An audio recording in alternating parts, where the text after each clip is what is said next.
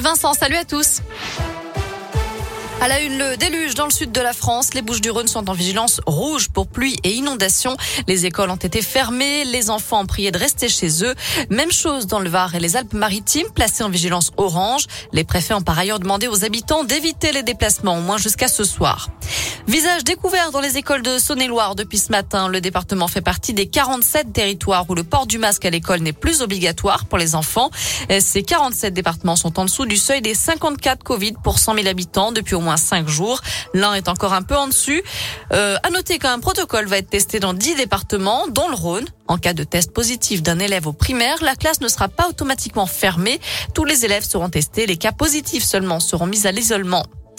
Une rue colonel Arnaud Beltrame inaugurée à Bourg-en-Bresse. C'est la rue Chateaubriand qui a été rebaptisée en hommage aux gendarmes morts en service lors de l'attaque terroriste de 2018 dans un supermarché de Trèbes près de Carcassonne. Il s'était substitué à un otage. Attention, plus qu'un mois pour vous équiper. À partir du 1er novembre, vous serez obligé d'avoir quatre pneus hiver sur votre voiture pour circuler dans de nombreux départements, notamment dans l'Ain. Alors toutes les communes ne sont pas concernées.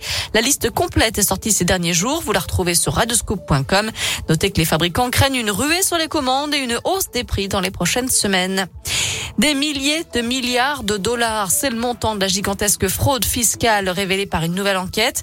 Parmi les mises en cause, des chefs d'État et de gouvernement, dont certains encore en exercice, la chanteuse Shakira ou encore l'ex-patron du FMI, le français Dominique Strauss-Kahn.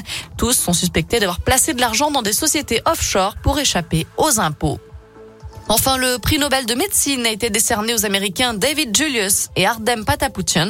Ils ont été récompensés pour leur découverte sur les récepteurs de la température et du toucher. Des prix Nobel qui sont décernés tout au long de la semaine. Demain, ce sera place à la euh, physique.